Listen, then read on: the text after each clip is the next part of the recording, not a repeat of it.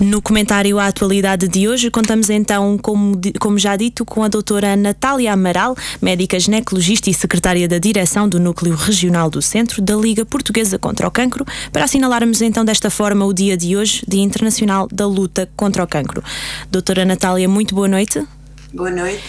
Primeiramente, queria desde já agradecer-lhe então a disponibilidade que teve connosco para hoje e queria também uh, desde já perguntar-lhe uh, qual é que é realmente, uh, gostava que explicasse um pouco o trabalho que, que a sua organização faz, que a Liga Portuguesa contra o Cancro faz, que tipo de serviços é que tem realizado nesta altura?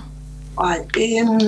muito boa noite, muito obrigada pelo vosso convite e pela vossa amabilidade. Sem dúvida alguma, eh, este é um dia muito importante eh, para nós, muito importante para, para as associações, e nomeadamente a nossa que se dedica ao cancro. Um, o que é que nós fazemos concretamente? Ora bem, nós neste dia estamos associados a uma associação internacional que é a União Internacional para o Controlo do Cancro, da qual somos sócios e, portanto, participamos em todas as suas atividades desde 1983. No fundo, é, o que é que, é que a Liga, quais são os objetivos fundamentais da Liga? É muito importante, de facto, realçarmos isto, porque muitas vezes as pessoas uh, não percebem muito bem qual é o trabalho da Liga. Ora bem, a Liga tem uh, vários, digamos, objetivos. Uh, o objetivo fundamental é, sem dúvida alguma, o doente oncológico, os familiares e os cuidadores, oferecendo-lhe vários serviços, nomeadamente na área da prevenção primária, portanto, eh, tentando, sensibilizando a população para alterações dos estilos de vida, isto é, fazendo, hum, tal como fazendo uma alimentação saudável, praticando exercício, não se expondo a, a radiações, não, não fumando, não bebendo ou, ou bebendo moderadamente, portanto, álcool moderadamente. Hum, depois temos um outro pilar também muito importante que é uh, a prevenção secundária e dentro da prevenção secundária temos uh, de facto os cancros, introduzindo os cancros rastreáveis, neste caso mama, colo do útero e cólon e reto, uh, dizendo que no caso de, destes cancros rastreáveis a Liga é responsável pelo rastreio do câncer da mama em todo o país, exceto no Algarve, em que há uma associação que faz esse serviço, e uh, com a ajuda das ARS. Nos outros dois cancros, é a ARS que de facto faz os rastreios, mas nós fazemos aquilo a que chamamos a sensibilização e a educação para a saúde. Depois desta, uh, portanto, para além da prevenção secundária, do, dos sinais de alerta e do diagnóstico precoce, temos também uh, um outro baluarte que é uh, o apoio sociopsicológico ao doente e emocional, ehm, que é feito através do, dos nossos serviços da psicologia e dos nossos serviços sociais, eh, portanto, uh, que está em, em, toda a zona centro, portanto, qualquer eh, um destes serviços está em toda a zona centro, aqui na sede, claro, mas também nas capitais de distrito. Um, temos um apoio jurídico com três juristas que apoiam o doente oncológico, os familiares e, e, portanto, os cuidadores, inclusivamente um, há que referir que saiu agora, portanto, o novo guia de, dos direitos do doente oncológico, porque as coisas estão sempre a mudar, é necessário atualizar e, portanto, isso foi, um, saiu agora neste momento, ontem, ontem, ontem. Um, temos depois um outro ponto bastante importante, ou seja, um dos nós dizemos sustentáculos da Liga, que é o voluntariado, uh, voluntariado esse que atua em vários campos, atua uh, nos hospitais, atua também nos conselhos das, uh, portanto, de, de, todas, de todos os conselhos da nossa zona centro e inclusivamente, portanto, o, o, voluntariado também de entreajuda, nomeadamente com o MVV, ou seja, o Movimento Vencer e Viver, que é constituído por senhoras que tiveram cancro e que apoiam as mulheres que estão a passar por, por, esse, por esses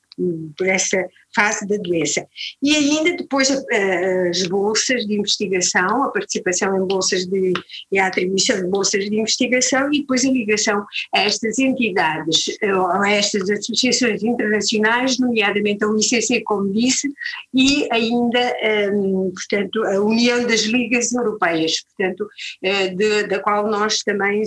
somos associados. Portanto, isto é um trabalho, de facto, eh, como é dizer, eh, em todas as linhas, é um trabalho gigante, porque, no fundo, eh, cada vez mais o doente, portanto, há mais doentes oncológicos, mais famílias também, que alteram todo o ambiente familiar se há um elemento doente na família e, portanto, sem dúvida alguma, este é, é, um ponto, ou melhor, são estes os pontos que, a que nós nos dedicamos uh, aqui, de facto, na, na Liga, portanto, a nível nacional e nas ilhas, portanto, Açores de Madeira também. E relativamente ao que referiu ainda há pouco acerca do, dos projetos de voluntariado que têm, para quem tiver interesse, como é que é possível então eh, inscrever-se ou pelo menos tomar conhecimento desses projetos? Uh, olha, nós temos eh, no nosso site, temos, uh, portanto, os, uh, as maneiras como é que se podem inscrever. Eu esqueci-me de dizer que, de, desculpem, só estamos a falar aqui numa rádio universitária, esqueci-me de referir os nossos voluntários do Desliga, isto é, um, é, são voluntários universitários, portanto, todas as faculdades, e que realmente também têm um trabalho muito específico, mas que realmente também nos ajudam. Depois temos também os voluntários pontuais, que são aqueles que, que nós chamamos pontuais, mas até nem gostamos muito do termo, uh, que nos ajudam uh, na altura do peditório. Portanto, quando uh, em outubro, fins de outubro, princípios de novembro, se realiza o grande peditório de rua, portanto, nós apelamos à população para que nos ajudem, porque se nós não temos ajudas governamentais, portanto, nós, todas as nossas ações resultam de tudo aquilo que angariamos. Eh, portanto, se na, na, verdade, como foi o caso deste ano, dado o problema do Covid, nós, a verba que angariamos no peditório de rua foi, ficou por metade daquilo que habitualmente angariamos nos outros anos. E, portanto, aqui há um ponto muito importante que é tentarmos, sem dúvida alguma, realizar atividades para que possamos angariar fundos, para que de facto tínhamos ehm, meios para podermos eh, eh, fazer todos estes trabalhos que realmente enumerei. Eh, sem dúvida, portanto, há, há de facto uma. pode-se inscrever através do site e depois, por norma, há uma entrevista pelo psicólogo e, portanto, para. Não, a pessoa não precisa de se preocupar, dizer assim, claro que preocupa-se, deve saber onde é que gosta de ir trabalhar, mas no fundo ehm, depois de, com, na entrevista com, o com a psicóloga, às vezes as pessoas vêm com a ideia que vão trabalhar eh, ou gostavam de trabalhar no hospital, num hospital, e às vezes eh, quando começamos a dizer qual é o trabalho do voluntário no hospital, as pessoas dizem, ah, mas eu não gostava muito, não gostava muito de estar em contato com doentes, então eh, temos a hipótese de, do voluntariado comunitário, portanto tal que sem dúvida é também muito importante e que tem como princípio a sensibilização da, da, população e a educação para a saúde e, no fundo, eh, também a angariação de fundos. E, eh, portanto, eh, são eles que no, nestas terras distantes, não é, nos conselhos, conhecendo a população melhor do que nós, que estamos aqui na cidade, estamos aqui no centro, portanto, são eles que sinalizam os doentes com todas as suas necessidades sob o ponto de vista económico, alimentar, social, portanto, digamos, resumindo, e inclusivamente ajuda em, em, medicamentos, em transportes, portanto, tudo isso é, pode ser e é um dos trabalhos dos nossos voluntários comunitários. No voluntariado de entreajuda, como falei há pouco, de, das, portanto, das senhoras que passaram pela, pelo câncer da mama e que são elas que dão eh, uma palavra amiga às mulheres que estão a passar neste momento por essa doença, também elas, portanto, além de disponibilizarem eh, nos vários locais, eh, temos delegações em todas as capitais de, portanto, de distrito da Zona Centro, portanto, temos delegações que são, o trabalho é assegurado por essas voluntárias, além de, portanto, eh, porem à disposição da mulher, desde as cabeleiras, as, as próteses mamárias, os sutiãs, portanto, todo este material que uma doente que passa pelo câncer da mama necessita. E, e também temos depois, nesses locais, o apoio um, psicológico. Uh, portanto, é, é, um trabalho uh, de facto um, intenso, uh, mas que no fundo é muito bom. Nós costumamos dizer aos voluntários: sabe bem dar sem esperar receber. Exatamente. Uh, no, no vosso site também tem lá uh, o acesso a uma, a uma linha de apoio, a linha Cancro. Uh, em que consiste um, um, pouco esta linha? Olha, é uma linha sediada, portanto é, é, como se fosse um call center, está sediada em Lisboa e é constituída por, portanto, enfermeiras, fundamentalmente enfermeiros e psicólogos, que são preparados, portanto têm formação a nível da liga e, portanto, essa digamos, essa linha serve para quê? Serve para, exatamente para as pessoas, uh, para informar, fundamentalmente para informar. Imagine que a pergunta agora que me fez, eu quero ser um, uma senhora de, ou, um homem, não é? Porque aqui não, não há diferenças de sexo, uh, ou um estudante, eu quero ser voluntário na minha faculdade. O que é que eu hei de fazer? Claro que a linha cancro pode não saber exatamente responder a essa pergunta, mas endossa, portanto, a pergunta para o núcleo uh, da, da zona a que pertence a pessoa que está a fazer a pergunta. Mas, no fundo, elas têm preparação, portanto, elas são formadas uh, exatamente, ou melhor, têm cursos de formação na área da oncologia para darem, uh, portanto, para poderem responder às perguntas que lhes são dirigidas e portanto de facto funciona todos os dias, mas é uma, como é que é dizer, é uma, um bem para a população, porque na verdade eh, às vezes as linhas estão sobrecarregadas, nomeadamente eh, as sedes, não é? as sedes dos núcleos podem ter as linhas sobrecarregadas e a linha cancro pode responder de imediato eh, e é interessante como nós vimos, por exemplo, os pedidos de apoio em relação portanto, aos temas jurídicos é muito importante eh, este tema e, portanto, as pessoas recorrem muitas vezes, eh, a maioria das vezes, portanto, à linha cancro para se informarem e depois a linha cancro, claro, envia para as nossas juristas que uh, tentam resolver, portanto, elas apoiam todo o doente em todas as suas um, questões, só não vão a tribunal, portanto, podem uh, de facto ajudá-las a fazer uma defesa, a apresentar uma defesa, mas no fundo só não vão a tribunal, mas de resto ajudam em todo aquilo que uh, as pessoas necessitarem. Exatamente, um, um, apoio extra para, para estas pessoas. É verdade. Uh, relativamente ao contexto atual que nós vivemos, a pandemia provocada pela Covid-19, uh, que desafios é que a Liga Portuguesa contra o Cancro tem, tem enfrentado com esta pandemia? Olha, em primeiro lugar, eh, quando foi da, da, primeira, portanto, do primeiro confinamento, que ninguém sabia que, que, bicho era este, só sabíamos que era um vírus, não sabíamos o que é que ele ia fazer, eh, andava tudo meio desorientado, sem esperar que ele invadisse, eh, portanto, tanta gente, não é, que, que chegasse a este ponto e que estávamos todos confinados, portanto,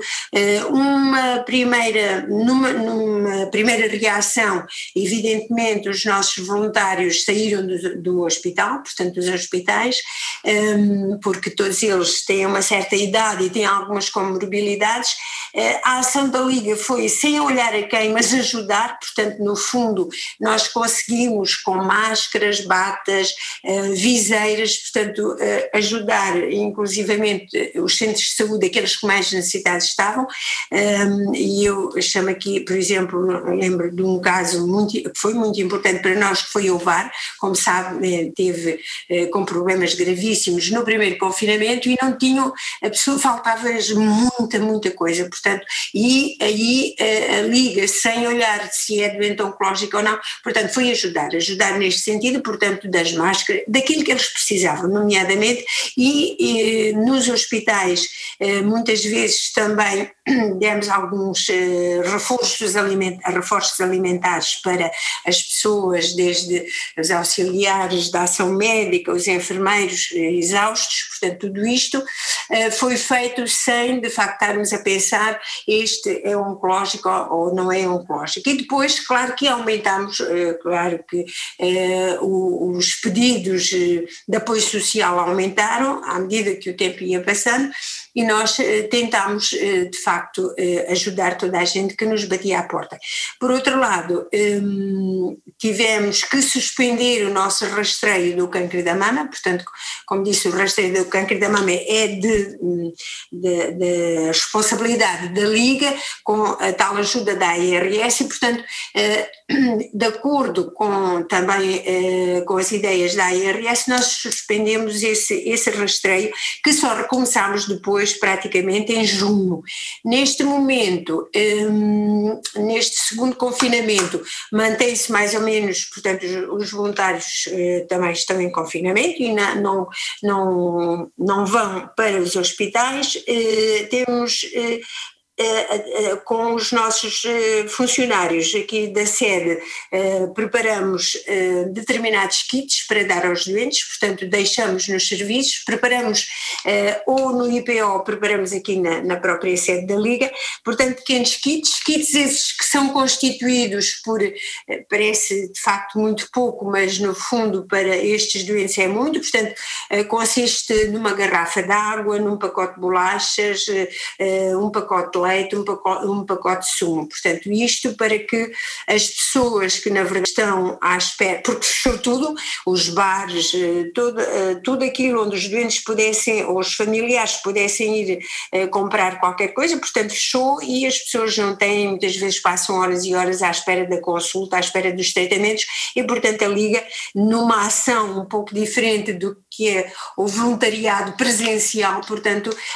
faz este apoio ao, ao doente oncológico e também aos familiares, aqueles que estão nas imediações. Um, também, uh, o que é que nós uh, oferecemos máscaras, por exemplo, no Natal costumamos oferecer uma mantinha a todos os doentes, principalmente aos doentes internados em todos os hospitais da Zona Centro. Este ano achamos que, eh, dada a pandemia, oferecemos máscaras exatamente para que o doente eh, se pudesse proteger e assim como os seus familiares. E eh, mantemos, como disse, mantemos o rastreio do câncer da mama e as nossas ações através de,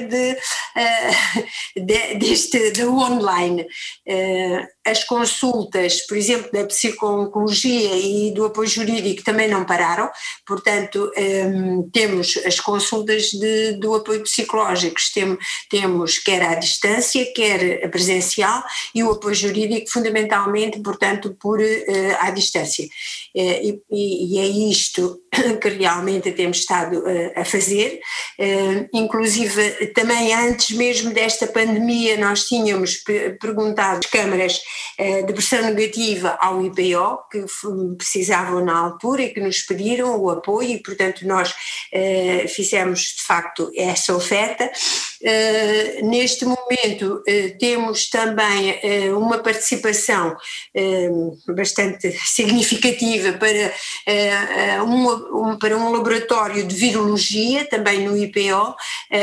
fomos à Guarda entregar também um aparelho que nos tinham pedido porque de facto nesta fase também da pandemia as próprias casas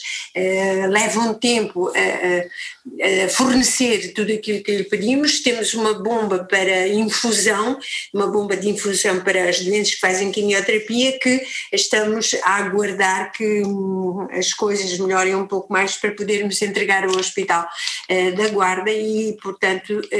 vamos continuar a perguntar aos outros hospitais aquilo que precisam para que realmente nós possamos ajudar. Portanto, eh, isto em termos eh, hospitalares. Em termos de centros de saúde, já disse que, na verdade, aquilo que fizemos no primeiro confinamento é aquilo que estamos também a fazer, portanto, tudo aquilo, muitas vezes nem perguntamos o que é que eles precisam, já sabemos que batas, máscaras, portanto, desinfetantes para as, para as mãos e para as roupas também é necessário, portanto, tudo isso nós, portanto, oferecemos ou entregamos aos centros de saúde. Muito bem. E relativamente aos tratamentos para os doentes oncológicos, um, como é que está, está a funcionar essa situação neste momento? Estão suspensos? Estão a funcionar? É assim, eh, nos hospitais, ainda hoje estive no hospital no Chuc, eh, os doentes que estão em tratamento ativo, isto é, aqueles que começaram o seu tratamento, foram apanhados por esta pandemia, os tratamentos continuam. Eh, claro que há aqui um interregno, porque é assim, se não há diagnóstico, isto é, não há rastreio, não há diagnósticos porque os centros de saúde estão a trabalhar no Covid e, portanto, não fazem esse, portanto, encaminhamento dos doentes para os hospitais hospitais, portanto, há, há de facto aqui um, um, como é que é dizer, eh, um, um, espaço que não é preenchido por esses doentes, não é? Porque não, não havendo as, os centros de saúde a funcionar como funcionavam antes do confinamento, portanto, não há doentes que são é, enviados para o hospital. Os tratamentos, tal como perguntou, mantêm-se e, portanto, eh, os doentes, a medo, um pouco a medo, mas vão aos tratamentos. Eh, em relação às consultas de controle, isto é, um doente que fez, por exemplo, radioterapia ou que fez quimioterapia, ehm, eh, tem consulta marcada para ir controlando a sua doença, é capaz de pedir para ser adiado, porque os doentes têm muito medo de ir ao hospital e, portanto, eh, a maior parte deles eh, pede para adiar a consulta. Por isso, eh, sem dúvida, nós no primeiro, já no primeiro confinamento fazíamos mais ou menos uma, um, uma estatística, enfim, pensávamos que à volta de mil cancros fica, ficaram por diagnosticar, mas agora neste período ainda não, pronto, como ele ainda não acabou, também ainda não fizemos as contas, mas provavelmente é, muitos mais vão ficar é, de facto sem diagnóstico. E fazendo minhas as palavras do coordenador das doenças oncológicas, que hoje falou também a propósito do Dia Mundial do Cancro, é, ele diz que, que realmente em 2025, 2026, nós vamos, é que vamos sentir de facto qual foi o impacto do Covid na doença oncológica, porque as pessoas estão tão preocupadas com o número de mortes, claro, por dia, com, com número de infectados que no fundo as outras doenças vão ficando um pouco para trás. É, não temos meios também para acudir a tanto, não é? E, e sem dúvida alguma nós vamos sentir hum, com certeza um aumento de, de doentes a partir de 2025, 2026, como dizia o Dr. Zé Diniz. E na, mesmo na Europa, hum, ainda hoje também um outro colega falava que provavelmente nós vamos ter eh, dentro de pouco tempo, eh, quando acabar esta pandemia, vamos ter cancros em, em muito mais avançados do que tínhamos até antes da pandemia. Portanto, vamos voltar, digamos assim, aos princípios eh, de 1900 e, enfim, 40 tais, em que realmente apareciam cancros eh, praticamente já quase sem, sem hipótese de tratamento. E, de facto, eh, há um colega que hoje faz essa afirmação, e eu acredito que sim, que as pessoas, como não querem vir ao hospital, portanto, vão protelando a sua consulta e o cancro vai avançando, logicamente. Exatamente, e, e, pegando aqui também um pouco nas suas palavras, tendo em conta que, como disse, temos cerca de, de mil pessoas, uh, mil cancros por diagnosticar, será que, que num futuro estaremos a falar de, de uma crise oncológica? É, eu, eu, eu receio bem que sim, porque no fundo é evidente que nós temos bastantes eh, profissionais dedicados à oncologia, mas eh, é difícil nós eh, fazer, fazer uma ideia, por exemplo, só para terem uma ideia, eh, o número de casos de câncer da mama, eh, novos casos de câncer da mama, são 6 mil em Portugal. 6 mil por ano. Uh, com uma alta, portanto, também, depois outros cancros, como é o caso da próstata, têm uma alta incidência. Portanto, o câncer da mama, se for diagnosticado atempadamente, tem um prognóstico ótimo, principalmente dependendo do tamanho. O câncer da próstata, a mesma coisa. Uh, e, portanto, uh, se houver este atraso, como nós já referimos, este atraso no diagnóstico é evidente que nos vão chegar às consultas já com, num, num estadio, como nós dizemos, bastante avançado e provavelmente vamos ter aqui uh, problemas gravíssimos. Uh, as cirurgias também uh, estão, muitas delas, portanto, estão a ser adiadas, nomeadamente eh, fazem-se apenas as cirurgias urgentes, portanto, e há, eh, foi definido pelo próprio governo eh, o que são essas urgências, mas no fundo, até mesmo nas entidades particulares, portanto, nos, nas clínicas e, portanto, nos hospitais particulares, nós vemos aqueles que querem ajudar o Serviço Nacional de Saúde também a protelarem algumas cirurgias. Evidentemente que aqui são cirurgias que podem esperar e não a cirurgia oncológica que não vai para estes sítios, ou raramente vai. Mas de facto há aqui também eh, este, este problema, não só, portanto, o tratamento cirúrgico também está atrasado e, portanto, eh, vamos sem dúvida alguma ter eh, um aumento considerável de cancros para tratar.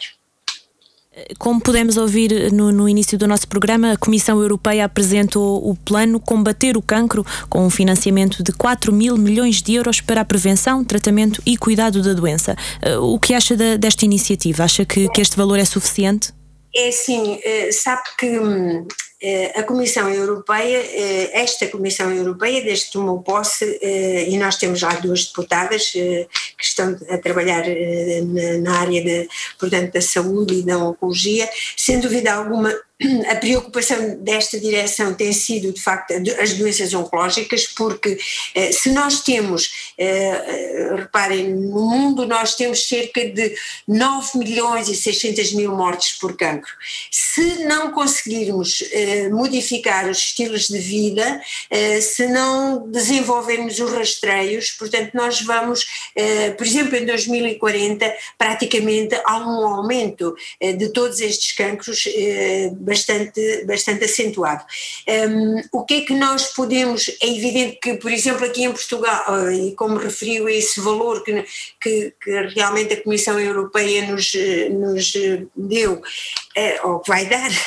está a ver, por exemplo, um aparelho de radioterapia é extremamente caro eh, portanto, eh, os, os, aparelhos estão sobrecarregadíssimos quase em todos os hospitais, eles trabalham, eh, nós aqui, por exemplo, o Chuca até tem trabalhado à noite e, o IPO com certeza também, portanto, os aparelhos também se cansam e um aparelho de radioterapia é, é, é bastante caro, portanto, eu penso que nada é demais aquilo que nos puderem dar, claro que o rastreio tem um ponto fraco, os rastreios têm um ponto fraco no nosso país, que é o rastreio colorectal tal que não há, eh, portanto, os centros de saúde, quando estão a funcionar, eh, o, o, teste de rastreio é muito simples, que é a pesquisa de sangue oculto nas fezes, portanto é uma análise, os doentes recolhem as fezes, portanto é o próprio eh, centro de saúde que lhe dá esses envelopes e, e, manda para o laboratório e se for positivo esse teste, portanto o doente é enviado para um serviço onde pode fazer, onde pode fazer, não, onde vai fazer uma colonoscopia. Ora bem, eh, com certeza que, que, é de vosso conhecimento que eh, de vez em quando eh, lá vem, as, eh, portanto, nos jornais e nos canais de televisão a referência a que as colonoscopias estão muito atrasadas. Portanto, só para, para montar um rastreio condigno de, do colo retal, portanto, são milhares de, de euros. Portanto, eu penso que não é demais e se calhar até iria dizer que até é pouco para aquilo que nós temos para fazer. Exatamente. Uh, já falou acerca do assunto logo do, no início da nossa conversa, mas gostava que, que reforçasse, até porque considero que é importante. Uh, ou seja, de que forma é que nós podemos ser todos mais cuidadosos e combater o cancro? Olha, principalmente no dia de hoje, e ainda bem que fez essa pergunta, embora já tivéssemos eh, falado,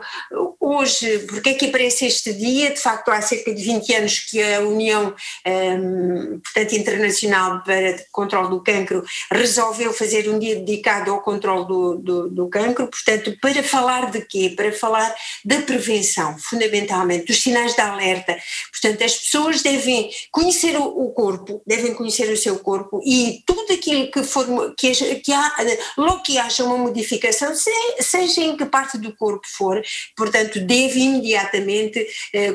consultar o seu médico assistente, o médico de família ou o seu médico assistente que costuma eh, falar, para que realmente um, ele só e, e, não, não se limitar à vizinha ou à amiga que disse, olha, eu tive o mesmo e passou, e, não, não, não caiam nessa tentação. Sempre que houver uma alteração no corpo, sempre que sentirem essa alteração, procurem ajuda, mas de um médico, de uma pessoa que realmente saiba e, e não de, de, uma, de, um leigo. Depois, eh, a outra mensagem que nós queremos deixar hoje é a participação nos rastreios. Não tenham medo, os rastreios, eh, por exemplo, o rastreio da mama, a Liga utiliza, portanto, uma grande parte daqueles fundos que angariamos no Peditório Nacional e nas nossas ações vão para o nosso rastreio. Portanto, nós temos, uh, um, portanto, os, os, aparelhos, a tecnologia é a última, digamos assim, é a mais recente, procuramos estar sempre em cima, uh, portanto, da, das, uh, da tecnologia, a tecnologia mais,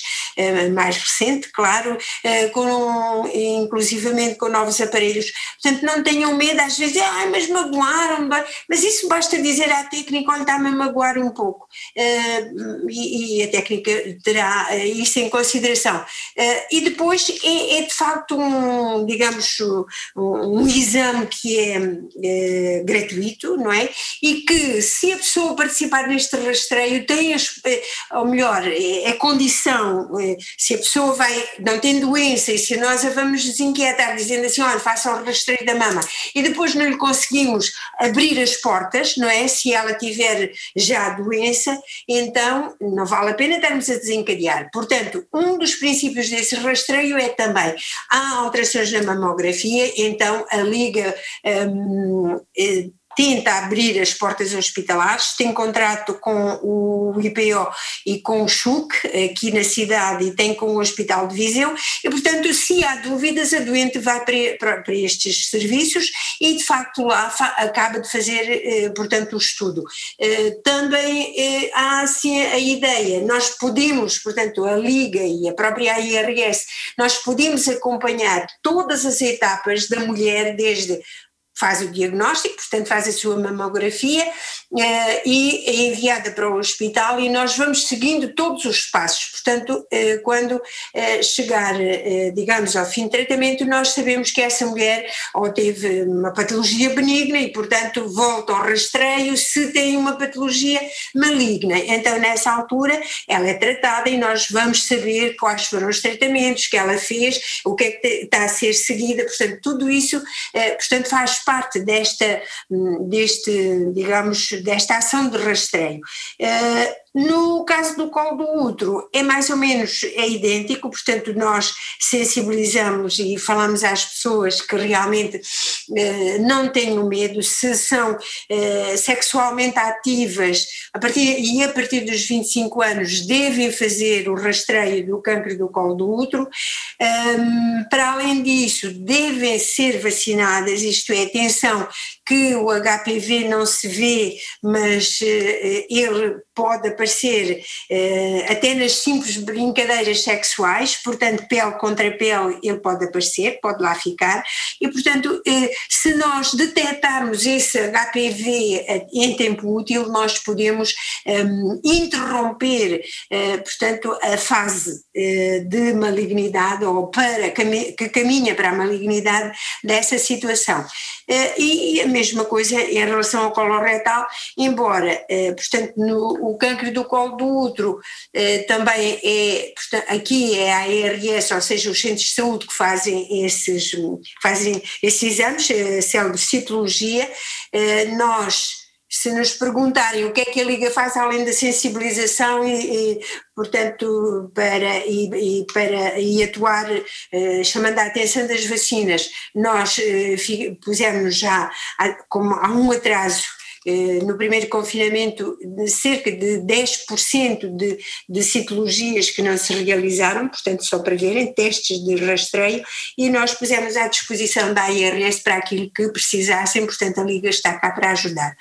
Um, o problema coloretal é um pouco mais difícil porque, como já disse, eh, requer, por exemplo, nos testes positivos, requer de facto um serviço que possa fazer os tais exames, as tais colonoscopias, e que realmente eh, e os serviços também não, não, não têm assim tanto pessoal que eh, possam responder abertamente a uma avalanche de exames deste tipo, se bem que lá vão tentando fazer o seu melhor, eh, mas na verdade precisamos de mais profissionais, não é, que, que possam eh, fazer esses exames e, e estes aparelhos também são bastante sensíveis, o, o, portanto os aparelhos que são usados na na colonoscopia. Eu, eu, peço desculpa interromper, doutora Natal. Infelizmente é uma conversa que, como se diz corriqueiramente, tem pano para mangas. Infelizmente estamos mesmo a chegar ao fim do nosso programa e por isso queria desde já agradecer a sua presença novamente. Penso que é, que é um assunto bastante de uma importância extrema. Uh, por isso queria agradecer-lhe então e desejar a maior sorte uh, e um excelente trabalho para a Liga Portuguesa contra o Cancro. Muito obrigada. Só queria referir uma coisa, deixe-me só rapidamente. Rapidamente. Nós rapidamente, nós lançámos um desafio no nosso Facebook, vejam, que é os 21 dias de mudança, que é muito interessante, é só inscrever-se e depois vão recebendo diariamente mensagens da Liga. Muito obrigada por, por, pela vossa amabilidade e espero que vos tenha sido útil. Claro que sim, muito obrigada novamente. Sim, boa noite.